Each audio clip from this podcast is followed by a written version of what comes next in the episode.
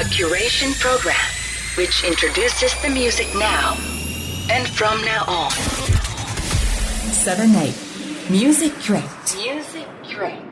on Bay FM 7 8セブンエイトミュージックレート始まりました、えー今週はスタッフの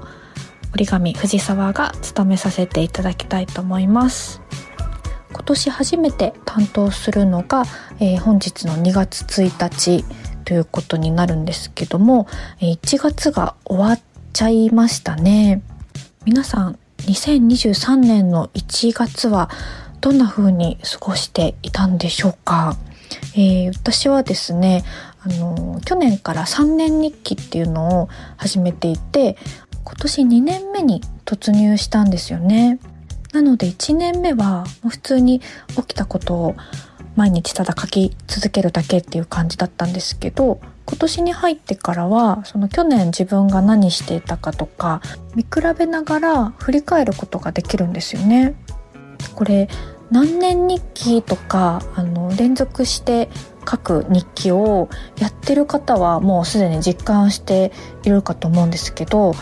これ私初めてやってみてあのめちゃめちゃ面白いなと思いましたあのすごく自分のためにまずなるっていうのがめちゃめちゃ大きくて当時すごく印象的だった言葉とかあの出来事もやっぱりこう時間が経っていろんなことが起きたりすると忘れちゃったりしちゃうんですよね。なのでそれを書き留めておくことによってその当時のことをすごく鮮明に思い出せたりするのでなんかあの脳のちょっとこう老化防止みたいなものにもつながるのかなと思ったりしています。あとはここ変わってないなとかこれ達成できなかったなみたいなことも思ったりもするんですけどでもまああんまりネガティブなことは書かないようにしてるのでどちらかというとあ成長してるなって思えるようなことが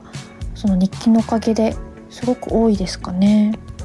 まだ今年1ヶ月しか経っていないのでもしあ日記ちょっとやりたかったんだよねみたいな方がいたら是非おすすめなので、えー3年日記でも5年日記でもいいと思うんですけど是非やってみていただけたらいいのかなと思いますちなみに事務所でこの話をしていてなんとですね2人のスタッフが日記を買って始めてくれたみたいですなのできっと来年また今頃そんな話をまた事務所のみんなでするんだろうなと思いながら、えー今年23年、えースタートしました。ということでですね、えー本日の選曲なんですけども、まあ、やっぱり23年に入って出会った楽曲を紹介したいなと思っていてまず1曲目がルシアン・ダ・チュアというアーティストなんですけども今ロンドンの方ですごく話題になっているということでイギリスのインディーレーベル 4AD 所属のアーティストになります。ね、世界観がとにかく素晴らしいんですよね。あの FKXX のライブにもツアーサポートとして参加していたりするみたいで確かにその辺の雰囲気もなんかなんとなく似てるものを感じますしあと個人的にはライとか好きな方は絶対好きな感じなのかなと思うのでぜひ、えー聞いてみていただければと思います。あとは、えー、とそのルシアン・ダ・チュアンの流れをちょっと組むような感じの選曲にしてみたのでぜひ、えー流れでお聴きいただければなと思います。はいということで、えー本日はオリガミプロダクションの藤沢が担当しました。次はマワナーが登場します。7 8 Music Crate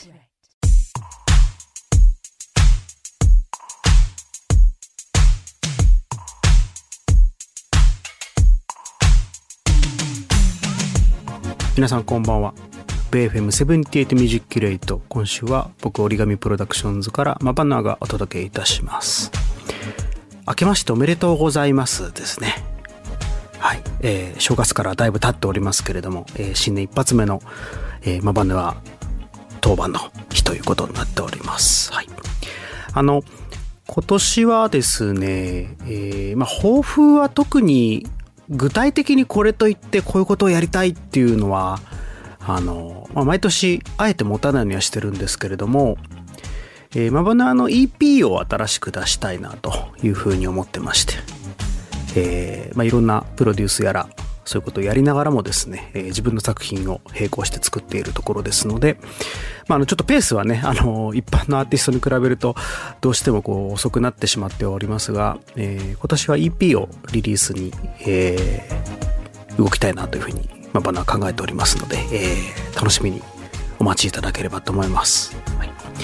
で今日のプレイリストなんですけれども、えっ、ー、と特にテーマを設けない日というのもですねあってもいいんじゃないかと。でテーマを設けないというのがテーマみたいな、はい、で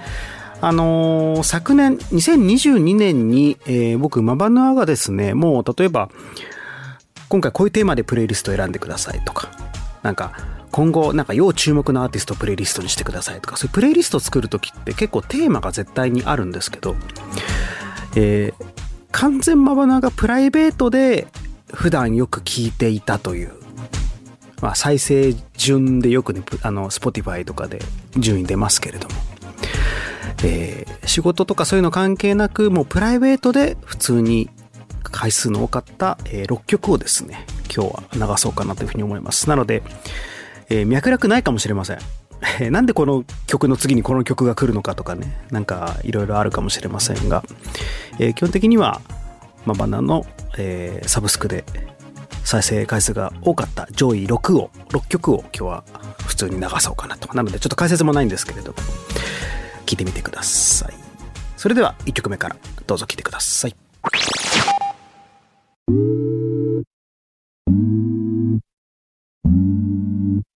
はい、6曲お送りしましたがどうでしたでしょうか。まあ、全体的にやっぱり2022年、21年にまあリリースされた曲が中心ですかね。で、あの、マイケル・マクドナルドの Our Love とかは、やっぱりこの時代を超えて、あの、